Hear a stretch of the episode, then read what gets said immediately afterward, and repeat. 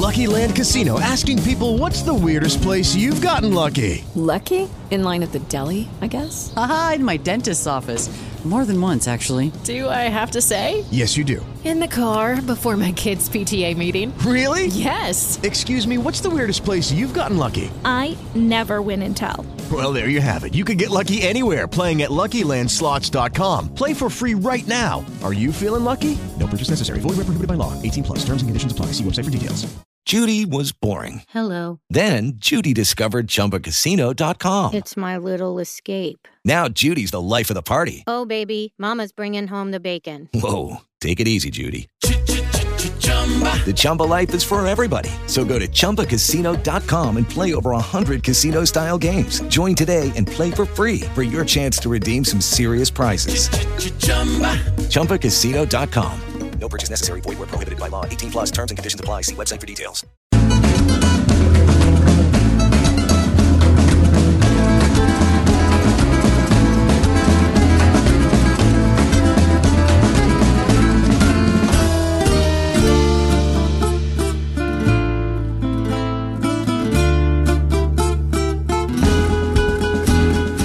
Seguimos en vivo por la FM 88.9, Ambiente Radio, la radio de la Fentos. En los días más felices, el programa de la Juventud Sindical de la CGT. Y ya se encuentra con nosotros en los estudios el compañero, ex jefe de gabinete, profesor, dirigente político, Juan Manuel Abal Medina. Muy buenas tardes. ¿Qué tal? Muy buenas tardes. Bienvenido, compañero. Un gusto estar acá. Bueno, eh, y bueno, primeramente, eh, esto es una charla entre, entre compañeros, trabajadores, trabajadoras. Esta es la, la mirada que tienen eh, los trabajadores y las trabajadoras, lo más jóvenes. Eh, yo soy eh, trabajador de seguros, acá la compañera es trabajadora Obras eh, de obra sanitaria, también el compañero Mati. Buenas tardes, compañeros. Eh, y nos estabas comentando que venís de la facultad. Eh, Sí, venía, me había olvidado que teníamos que tomar finales hoy, cuando mi profesor, el adjunto de la materia, mandó un recordatorio y nadie le contestó. Yo tardé porque tenía que venir acá. Y bueno, fina- finalmente, finalmente fui, por suerte se presentaron cuatro solos y logré llegar a tiempo. Pero bueno, llego acá y me entero que acá la compañera había sido alumna y aprobado esa materia, Sí, así que Sí, sí, cursé la materia en la carrera de ciencia política hace Sí. ya unos cuantos años, creo que era jefe de gabinete en ese momento, y le decía fuera del aire, que lo voy a decir, A no ver. de chupamedias, pero está bueno reconocer estas cosas. Eh, Juan fue uno de los pocos docentes titulares de cátedra que estaban todos los teóricos. Y la verdad que muy buenas clases. Y, hay otros por ahí docentes que son titulares de cátedra que no los vimos. Y eso te cambia la cursada de la materia. Porque es el que arma el programa, sabes que está ahí dándolo. Y por otro lado de la materia quiero reconocer eh, los exámenes, que hablábamos también esto, que tienen un- un- una forma muy práctica de evaluar el contenido. Eh, nuestra carrera es muy teórica y pesada en algunos en, en algunas materias y, y eso la hace dinámica y reinteresante también, ¿no? Como dan ganas. Así Bien, que bien, nada, bien. Muchas esa es mi experiencia Muchas con la materia. Así que ya que te tengo enfrente te lo puedo decir. muchas gracias. Ya, probaste, así que... Eh, oh, ya me recibí, ya está. Ya hace rato. Buenísimo. Bueno, eh, la idea es eh, poder conversar, eh, no solamente hablar de coyuntura política, sino también este, poder comenzar sobre, eh, conversar sobre bueno, lo que ves este, en la actualidad este, política nacional. Este, y bueno, comenzar, a mí me, gustaría... Este, en lo personal, ¿qué te pareció este, bueno, la aparición nuevamente de, Cristina, la vicepresidenta, en la televisión, ¿no? en los estudios este, de, un canal de televisión, ¿no? la, exposición? Este, ¿Qué te pareció?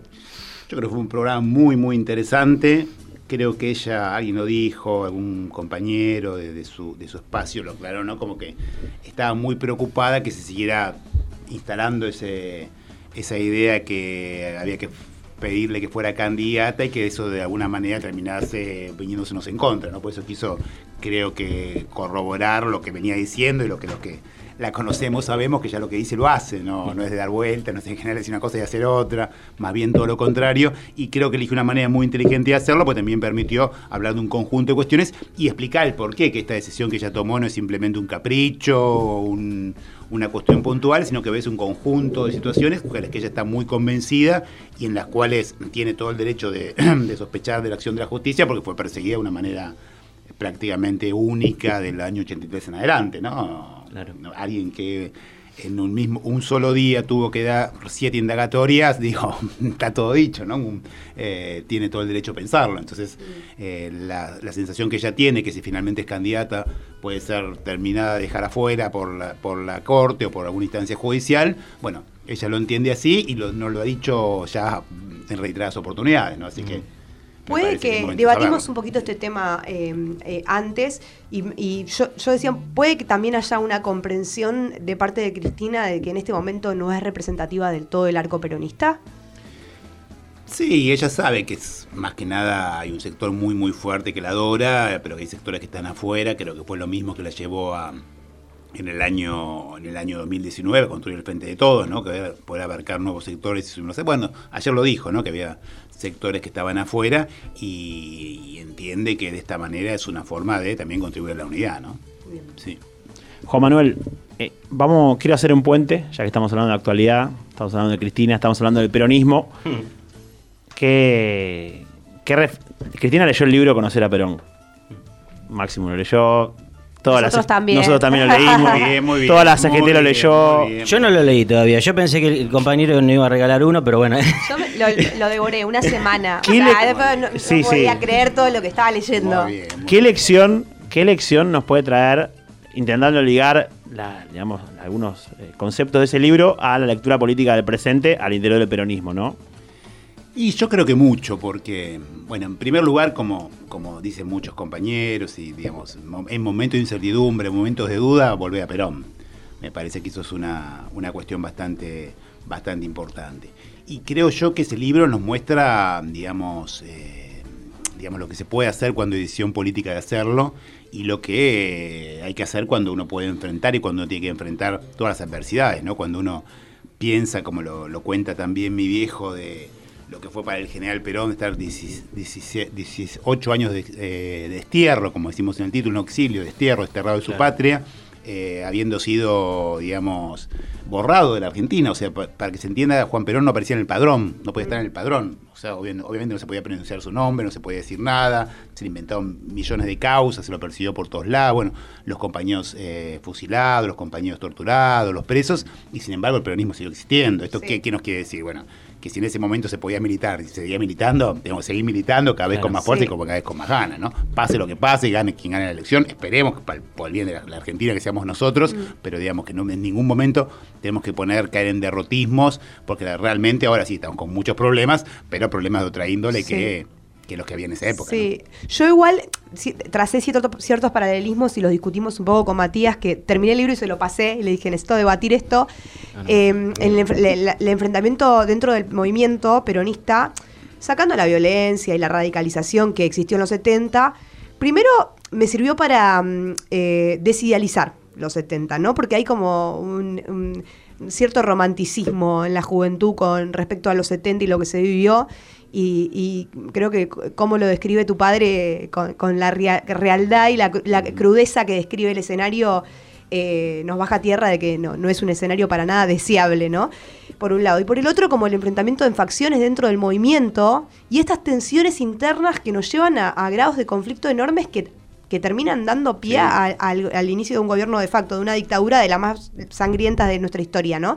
Entonces, eh, eh, es este paralelismo que hago de salvando la distancia y la violencia. Estamos en un momento similar en el peronismo de, de- de enfrentamiento, digamos, entre distintos sectores. Yo no diría lo mismo, porque me parece que en ese momento sí había discusión más profunda de modelo de país, ¿no? De repente dentro del movimiento se empezaron a extremar las posiciones políticas, había un sector que creía que podía construir, como, como lo decía el general, ¿no? Una, una cosa que no tenía que ver con la, con la idea del peronismo y otro que iba todo lo contrario, ¿no? Me parece que ahora las discusiones tienen más que ver con cuestiones más puntuales, más no tan ideológico, programáticas, ¿no? Pero sí coincido con vos, ¿no? Lo que centralmente esta idea que en el libro está muy fuerte de no, no entender la política de la moral, ¿no? Cuando él dice, cuando mi viejo dice el gran error del peronismo es cuando caías en señalar traidores infiltrados, porque un traidor, un infiltrado, ¿qué es lo que termina pasando? Un traidor, ¿qué haces? Termina pasando lo que pasó. Y alguien que se conoce infiltrado, lo mismo. Entonces terminás tras- trasladando las diferencias políticas que se tienen que ganar en discusiones políticas y en todo caso en votaciones, en elecciones, en una cuestión moral que termina lamentablemente de la peor manera. Bueno, mucho eso siguió, ¿no? Un traidor, otro traidor, otro traidores, y vas perdiendo fuerza, vas debilitándote como movimiento político y llegás a situaciones complejas como las que estamos viviendo ahora, que no, no, digamos, no lo podemos negar. Ayer la misma Cristina dijo algo que para un peronista es fuerte, ¿no? Tenemos que intentar entrar al balotaje. Nosotros queremos siempre que estamos cerca del 60% de los votos, Sí. o Es, del 50%. es- es bueno ese realismo igual. Es un, digamos, estaba, Ay, está mostrando con, con, con- Un sinceramiento. con una dramaticidad lo que estamos hablando ahora, ¿no? De una fuerza política como la nuestra que en la historia y sobre todo, bueno, eh, mientras vio el general, digamos, nunca, nunca obviamente estuvo por debajo del 50% de los votos y ahora estar en esta situación nos tiene que pues, llevar a reflexionar y decir, bueno, dejémonos un poquito de pelea entre nosotros, dejemos Sí. un poco la vanidad, dejemos un poco las cuestiones menores y dediquemos a trabajar todos juntos porque lo que viene es muy feo. Digo, no es una cuestión menor, digo, yo me acuerdo haberlo discutido con muchos compañeros y compañeras cuando fue la campaña 2015, que algunos decían, no, si perdemos no pasa nada, el cambio es irreversible, eh, no pasa nada, y bueno, la, que- la que se caga de hambre la gente, digamos, el pueblo, y eso es lo que Sí. los periodistas nos tiene que motivar Sí, sí. a que no ocurra. Y la relación con el adversario político, ayer la CGT sacó un comunicado justamente rechazando el diálogo con Spert, Milei, Patricia Burlich, justamente por considerar que ellos ya directamente están diciendo que van a avasallar con todos nuestros derechos. Ahí hay un poco de lecciones también del libro que se pueden leer en el presente, ¿no? En cómo, cómo conversamos con ese adversario político. Sí, a ver, es importante dialogar, pero es importante saber qué uno puede dialogar con cada uno. Y hay cuestiones que obviamente, digamos, sentarse con, como vos decís, con candidatos que están proponiendo sacar los derechos laborales, es- obviamente en ese, en ese punto no tenés por qué sentarse ni tiene absolutamente Sí, sí. ningún sentido, ¿no? Yo sí creo que nosotros tenemos que trabajar mucho, como intentó el general hasta el último momento, en reconstruir esa idea de unidad nacional que él tenía, ¿no? Me parece que eso es muy, muy importante.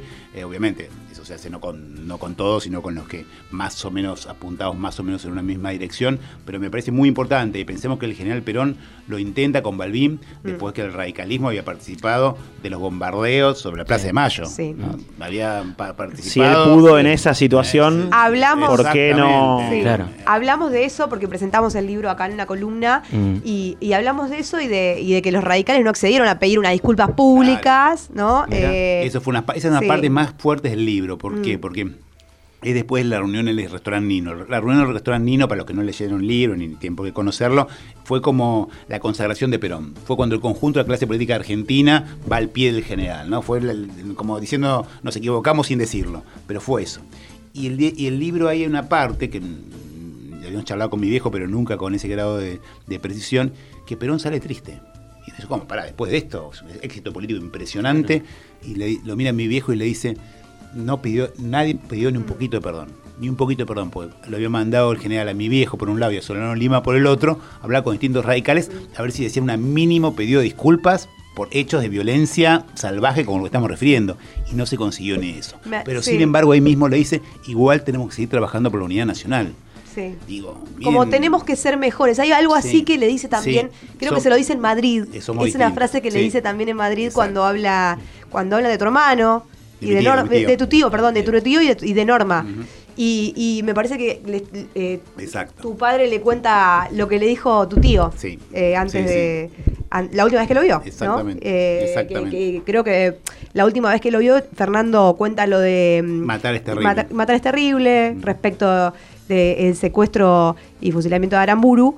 Y, y ahí me acordaba que Perón usó la misma Exacto. frase exactamente, ¿no? Sí. Eh, Sí, no- la- no- el, el negar la violencia política como método y como herramienta de hacer política, justamente. Claro, pero también esta idea, ¿no? De, eh, de- nos pasa mucho, digo, nos pasa a muchos compañeros. Yo lo, eh, cuando se habla de la violencia en la Argentina, se equiparan ambas, ¿no? Y del peronismo, cuando se equipara una cosa con la otra, y se equipara siempre, y la más famosa, la que todo el mundo repite, mucha gente habla de la quema de las iglesias, que no murió una persona, y nadie, poca gente habla de los bombardeos de, la ma- de esa misma tarde que murieron 350 Claro. Sí. y aviones de la Fuerza Aérea Argentina y del, de, fue el bautismo de fuego de la Fuerza Aérea Sí. Argentina y de la Armada bombardeando su propio país. Sí. Digo, eso, Garni- lo Garnica, famoso cuadro, es una locura, porque era una guerra civil, pero eran, por lo menos eran aviones alemanes. Acá eran aviones argentinos bombardeando argentinos, matando niños, y, na- y esas personas después fueron ministros, hay mm, estaciones de subte, hay, Hay estaciones de viaductos subte todavía, que tienen los nombres de estas personas.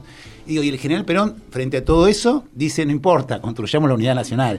Entonces, a veces Grandeza. Claro, Claro, entonces eso está bien, uno puede tener muchas discusiones y puede tener mucho, pero pensemos primero la patria, digo, y, y eso es una, una, que era una cuestión Bueno, el gesto de Cristina ayer fue un poco en esa línea, ¿no?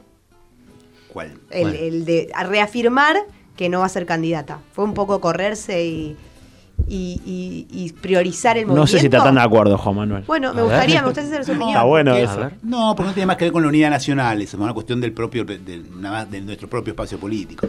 Y yo creo que lo central de Cristina, de vuelta, Cristina eh, se le podrá criticar muchas cosas, pero siempre dice la verdad, no miente. Vos la conocés mucho, aparte. Trabajaste, eras Sí, su sí, jefe de Para gabinete. bien o para mal, digamos, es súper sincera. Y ella cuando dice, yo no me presento por esto, todo el mundo dice, no, en realidad está diciendo esto porque en realidad lo que realmente piensa es eso. ¿Ella qué piensa? Que ella fue enormemente perseguida con la justicia y si bien ahora los tiempos judiciales, efectivamente, los que eh, dicen eso tienen razón, los tiempos judiciales no dan para que se proscriba, ella dice, ojo, si me- a mí me, tampoco darían los tiempos judiciales para que me devuelten, me negaran siete, el, mismo día siete veces, o que todos mis, o, los juicios míos que tienen que ir todos esos sorteos quedan el 95% en, en uno, sobre 12. Entonces, eh, lo que dice es la realidad, ¿no?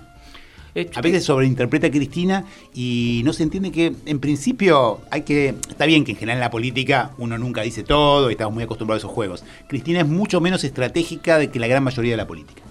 Me gusta eso que decís, porque para muchos, o, o lo que tenemos en el imaginario colectivo, es que Cristina tiene estrategias para todo, ¿no? Como que Mm. quedó medio instalado así.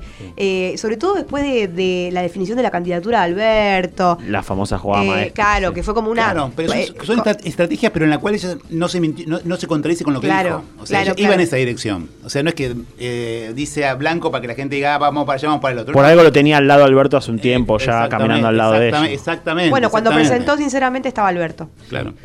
Hay, hay un. Bueno, siguiendo en la línea, ¿no? Eh, ayer Cristina plantea que eh, esta va a ser una elección de tercios.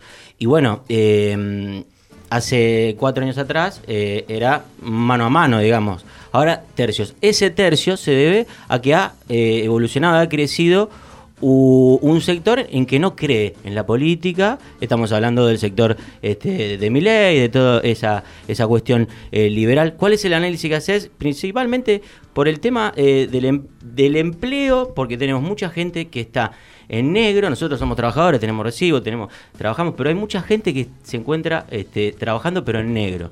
Y sobre eso y luego este, sobre este, por qué crece esa parte que no cree en la política y por eso ese tercio que plantea Cristina. Para mí, centralmente, es, eh, es todo culpa nuestra. Va, nuestra en buena medida y también en buena medida el macrismo. ¿no? Yo creo que ese sector no expresa esas ideas políticas con claridad, ni mucho menos. Hay alguien que fue tuvo la capacidad de poder instalar eso y montarse arriba de ese fenómeno, pero que realmente expresa la bronca y el castigo con la verdad. Cuando Macri ganó, con un gran conjunto de sectores confió en lo que iba a hacer y terminó como terminó, y cuando nos tocó a nosotros que por otras razones, por otras circunstancias, por un conjunto de cuestiones, también defraudamos bastante a lo que prometimos en la campaña. Entonces, no es tan loco pensar que esto ocurra. No y aparte también hay un fenómeno mundial, ¿eh? digo, ahora nos olvidamos, pero hace poquitos años los gobiernos nos mandaban a encerrarnos, nos decían que no podíamos salir a la calle, nos decían que no podíamos hacer esto, que no podíamos hacer lo otro. No podíamos un hacer lo rol otro. muy antipático que la política. trae claro, claro, que la gente consecuencias. enojada en general con el gobierno y con la política en el mundo tiene su lógica.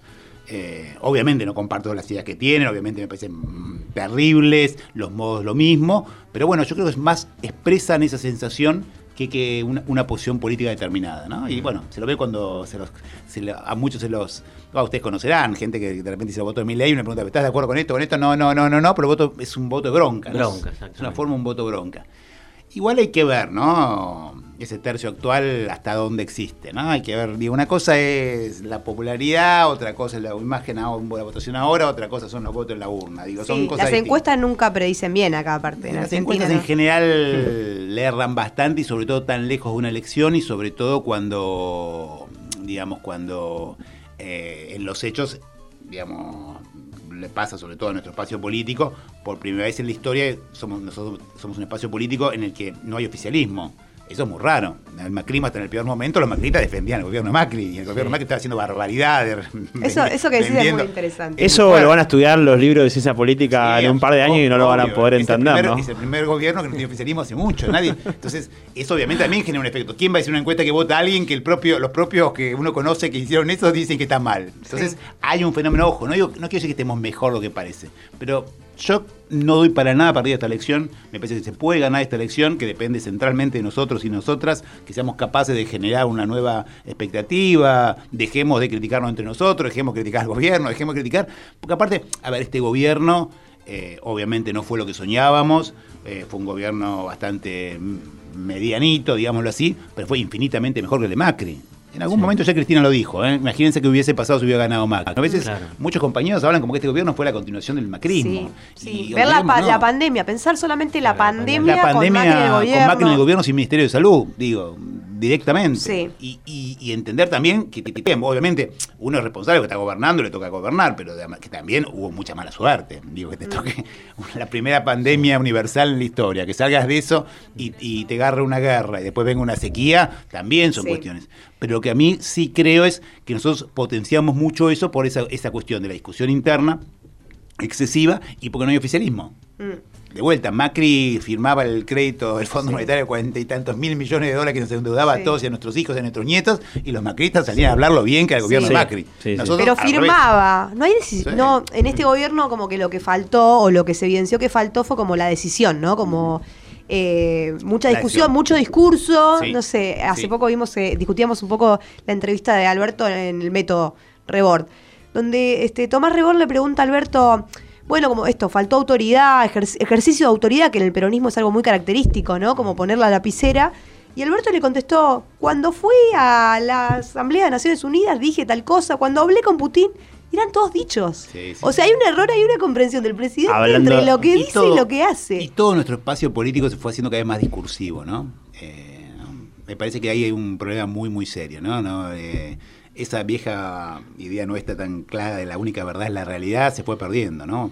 Sé yo, yo me acuerdo de Néstor, Néstor hacía, casi no decía, iba y hacía, iba y con- construía y construía poder y hacía y definía y, y hacía. Cada vez nos fuimos volviendo más un espacio discursivo, ¿no? Entonces... no, hablamos pes- pestes de la justicia, el poder judicial, pero no hacemos nada, digamos, no cambia nada, no cambia un ápice la realidad. Eh, de- creo que nunca habrá un gobierno que hablara tantas veces mal de la justicia, del poder judicial, etcétera. No y cambiamos un juez, no, no nombramos al procurador, no, nada, cero. O sea, somos un espacio eh, de discurso. Y eso para el, para el general en la política y en el peronismo en particular nunca es muy bueno, digamos, porque la gente quiere que le cambie la realidad concreta. la- Genera cierta esquizofrenia también, Claro. como social, ¿no? Como- Bueno, no, tenemos que haber discursos más duros y más, más, más marcados que después no cambian absolutamente nada la realidad. Entonces, digamos, lo contrario de lo que uno entendía que siempre fue la política, al revés. En el discurso no es tanto y en la realidad avanza mucho más. Bueno, eh, también a mí me gustaría, este, por ejemplo, yo soy delegado de una empresa de seguros, ¿no? Y hoy a la mañana este, tuve que discutir con una gerenta, hablé con 10 compañeros, repartí una revista.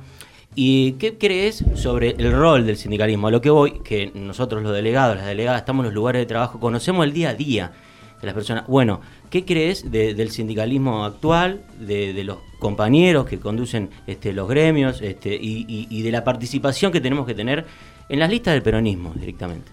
Bueno, obviamente es el sindicalismo la columna vertebral del peronismo, lo fue históricamente y lo debe seguir siendo por concepción ideológica. Digo, nosotros eh, lo que priorizamos es eso, lo que priorizamos es la relación del trabajo, lo que priorizamos es la organización, lo que priorizamos es la comunidad organizada.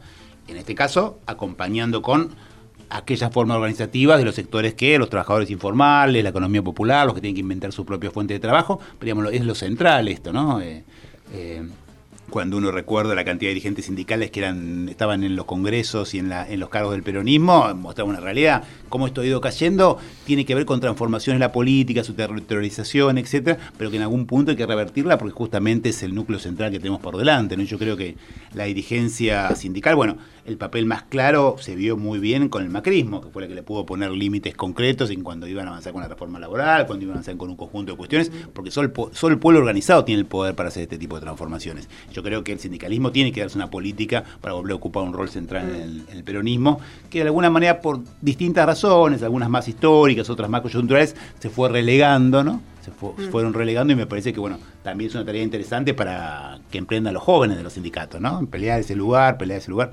Yo me acuerdo cuando yo lo acompañé a Néstor en sus últimos momentos, cuando fue el lanzamiento, cuando Facundo lanzó la Juventud Sindical Peronista. Y Néstor estaba feliz, estaba chocho cuando. Mm. Él, para él, la Juventud Sindical Peronista y la En una parca, aquel histórico acto de la juventud le habla a Néstor, Néstor le habla a la juventud, Exacto. año Sí. 2010. Y fueron dos actos que para Néstor eran maravillosos porque uno expresaba una, un- una parte, el otro la otra, y esa parte Sí. quedaba seguir dándole fuerza y, Sí. y- y ímpetu, ¿no? Bueno, pero yo creo que hubo una diferencia mm, con, entre Néstor y Cristina en el vínculo, el vínculo con el sindicalismo, sobre todo con la CGT, sí, sí, que fue muy, sí. eh, muy radical el cambio. Sí. Creo que Néstor lo manejaba muy bien, el vínculo Sí. al interior del PJ y con la CGT. Sí. Y Cristina, creo que lo dice igual en Sinceramente, eh, que, que esa pata era una pata que manejaba Néstor Claro. y que ella no la... Claro. Y es que una, una- una ¿A qué se lo atribuís?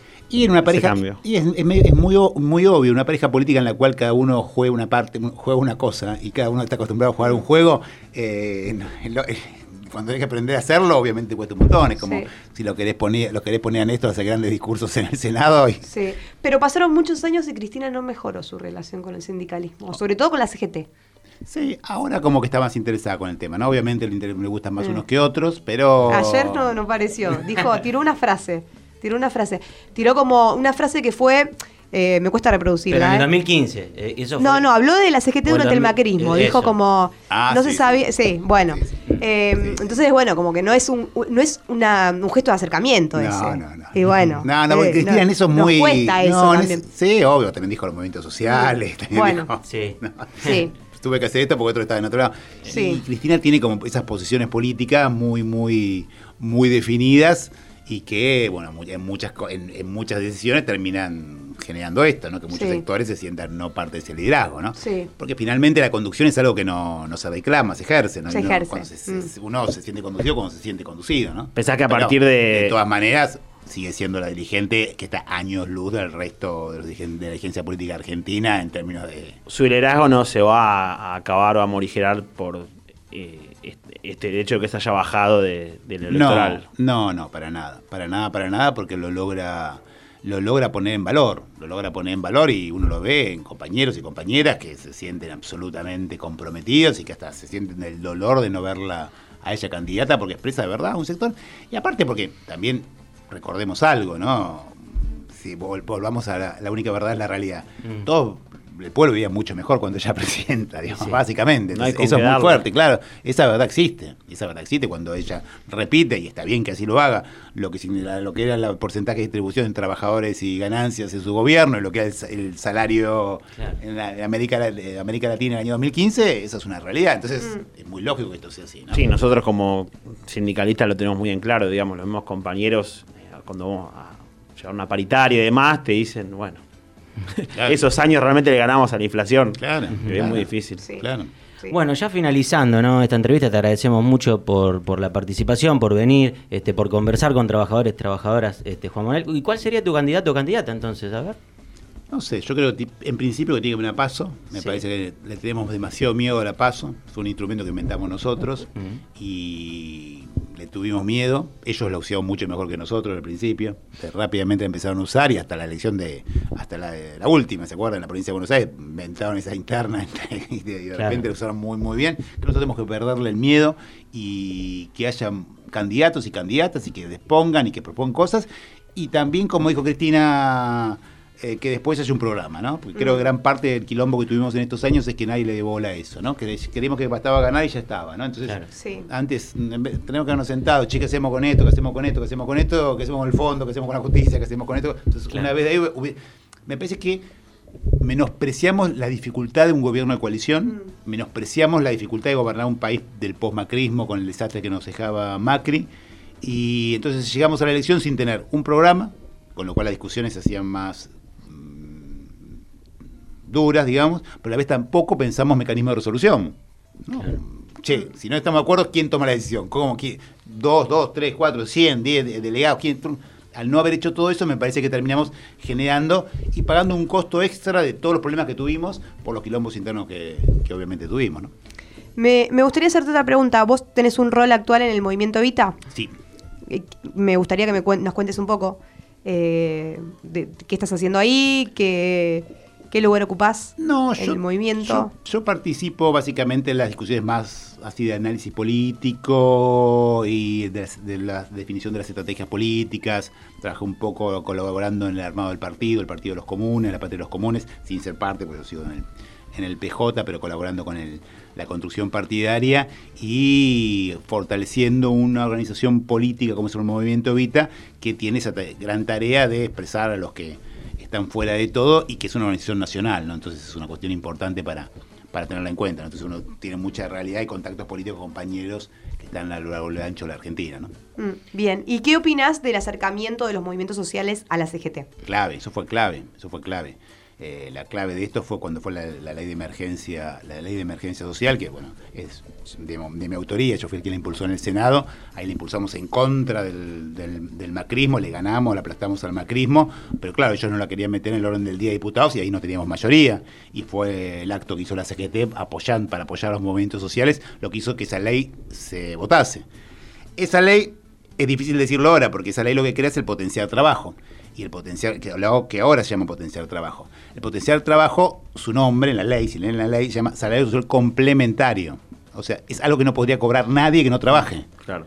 En la gran, que lo empezó a desvirtuar el macrismo, y después nuestro gobierno por el miedo cuando venía a la izquierda y no sé qué, no sé cuánto, y se terminó usando como un plan trabajar. Y es un contrasentido, y por eso genera los ruidos que genera, porque obviamente un compañero que tiene un salario, que trabaja todos los días y ve a alguien que no hace nada, se enoja y tiene mucha razón en enojarse, pues justamente es eso que habíamos pensado nosotros, es para que eso no ocurriese, en un salario social complementario al laburo que hacía alguien porque ganaba muy poquito porque estaba haciendo recolección de residuos o estaba limpiando eh, cloacas o estaba cuidando un comedor popular. Eso era esa desvirtuación que empezó el macrismo y terminó, bueno, también la pandemia del medio, ¿no? También la pandemia hace que haya que repensar y, esos planes tienen que volver a ser parte para los que trabajan, ¿no? Porque eso me parece clave, ¿no? Pero bueno, ahí la CGT con los movimientos sociales, eso fue un hecho concreto y esa ley se pudo hacer porque justamente ahí el macrismo se asustó cuando vio todo eso en la plaza y esa unión y ahí hubo que meterla, la metió en las extraordinarias en la Cámara de, de Diputados y la logramos aprobar, ¿no?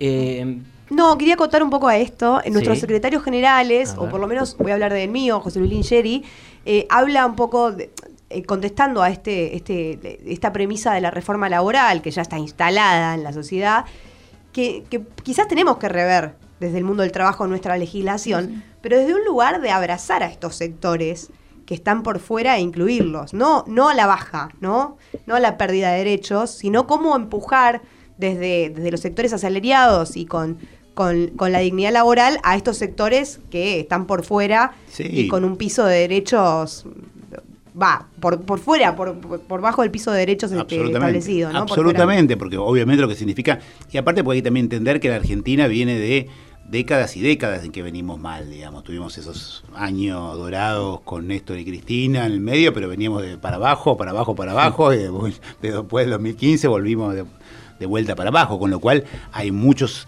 argentinos y argentinas que han desarrollado y construido sus propias, sus propias fo- formas de vida, sus propios eh, se han autoinventado su empleo y que pensar que esas personas van a entrar a trabajar en el sindicato, en el, en el seguro, en una, en la empresa de seguro un día para el otro, Mm, trabajando claro, ocho horas, eh, si, si vos le, si vos si vos bajás los derechos laborales, eh, no solo es cínico, sino mentiroso. Por eso compañeros van a- han construido su propia forma y es otra y es distinta y tienen otro tipo ya de, de tareas que tienen que llevar adelante. No es una gran mentira eso.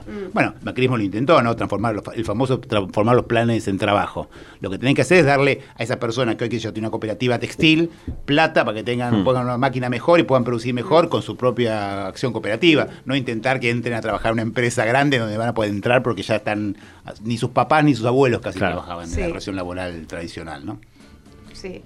Eh, un problema que veo en, en todo esto es que a veces el Estado, o muchas veces el Estado, es, es un gran precarizador, ¿no? Como el, el contrato de monotributo, o hace poco vi los salarios provinciales, los sueldos provinciales. Mira los Sí, mira muy- si los muy munici- bajos. Por debajo si de la ve- línea de si ve pobreza. los municipales. Claro. Los Entonces, eso es también preocupante, porque ni siquiera podemos predicar desde municipios eh, peronistas, compañeros, con el ejemplo de esa inclusión. Sí, sí, sí. Sí, sí, no es una pelea, es una pelea difícil. Qué sé yo, yo me acuerdo cuando, cuando yo entré a- a- como secretario de Gestión Pública, año 2005, no, sabíamos, no teníamos la menor idea de cuántos traba- trabajadores había en el Estado. Por la mayoría de monotributistas, Claro. nombrados de cualquier manera más rara, extraña. Y bueno, hicimos todo un proceso, después vino el macrismo, boludo, y bueno, se volvió todo para atrás, ¿no? Como una. Es como Claro. un correr contra la corriente, ¿no? Pero sin duda. Eh, ta- estamos siguiendo, estamos siguiendo, sí, seguimos. es que nos vamos a ir con Juan Manuel. Sí, Nos vamos, sí, nos vamos con vos, nos vamos Conducí vos. Nos vamos a ir con Juan Manuel.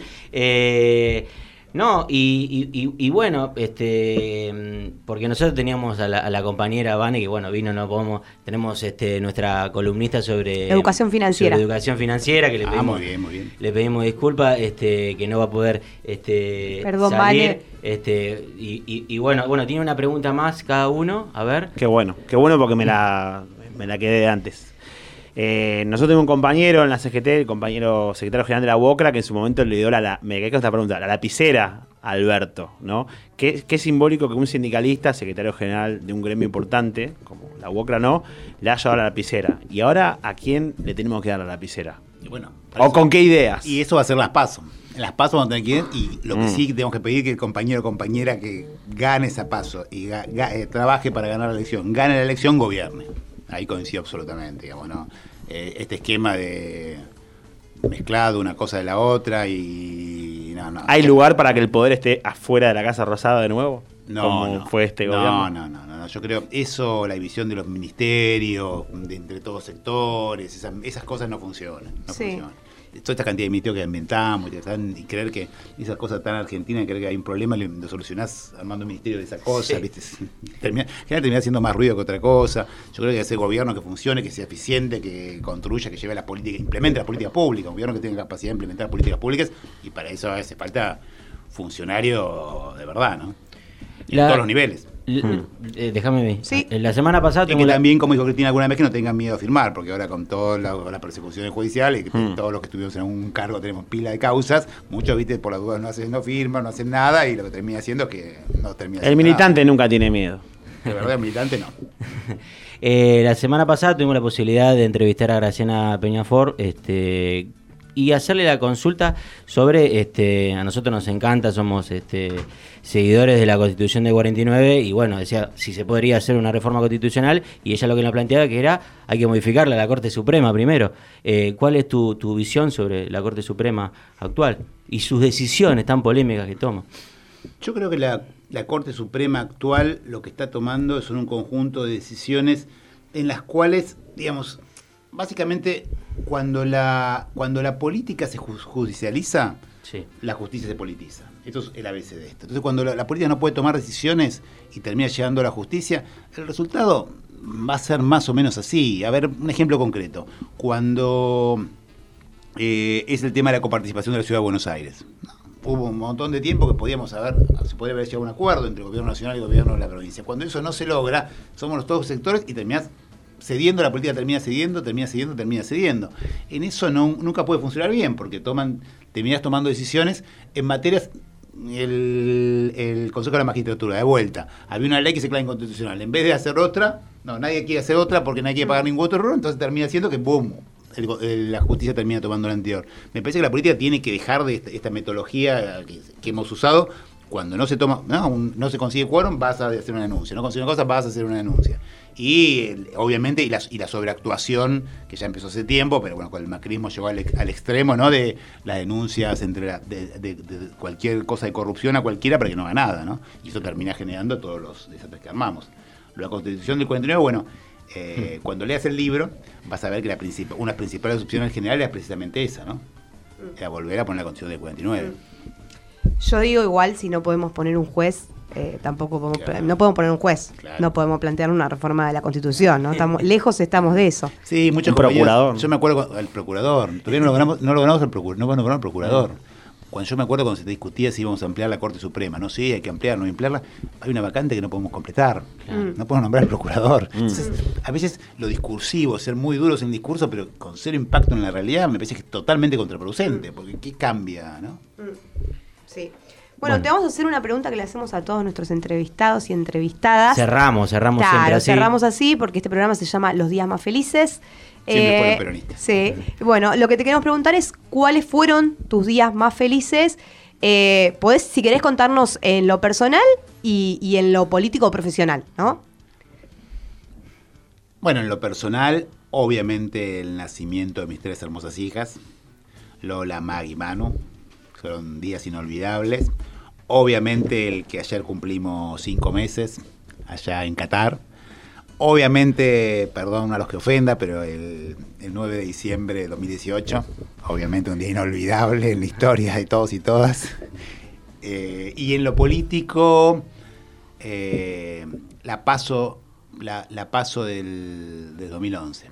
La paso del 2011, yo fui el jefe de campaña de esa elección. eh, la manejamos con gran centralización. Para que se den una idea, por ejemplo, le prohibimos a los encuestadores nuestros dar sus números. No lo dejábamos, estaban desesperados por poner sus números. No, no, pueden dar, no pueden dar para confundir, confundir. Entonces Clarín ese día, me acuerdo que puso, hay que ver si Cristina llega al 40. Y nosotros teníamos todos los números. Quédate no, tranquilo que Cuando llega. llegamos al 50 dije, tú. Entonces, una ese día es, es esa, esa, aparte de algo que yo sentía que se lo debía a Néstor, eh, el acuerdo de paz Colombia-Venezuela, también, que también había sido parte de responsabilidad mía porque me había venido a ver una que yo conocía para decir, che, Néstor, ¿le interesará esto? Y en ese momento, ser el acuerdo de paz Colombia-Venezuela, como que te digan, andar a mediar entre Palestina e Israel, ¿no? Así Por algo está la estatua de Néstor ahí. bueno, entonces cuando yo le digo Néstor, mira, no, sí, obvio, Juan, decirle que sí, no, pero estás seguro. Sí, sí, sí, hagámoslo, hagámoslo. Y en ese momento Néstor era toda la prensa en contra y también lo manejamos con total, nadie sabía que se estaba avanzando, avanzando, avanzando y de repente se enteraban porque vieron la foto con Néstor en el medio y- de Santos y Chávez dándose la mano ahí. Ese fue otro... Pero cómo te contagiaba no Néstor, ¿no? Oh. Te decíamos para adelante y. No, no, no, era imp- impresionante. Nunca me olvidé ese día.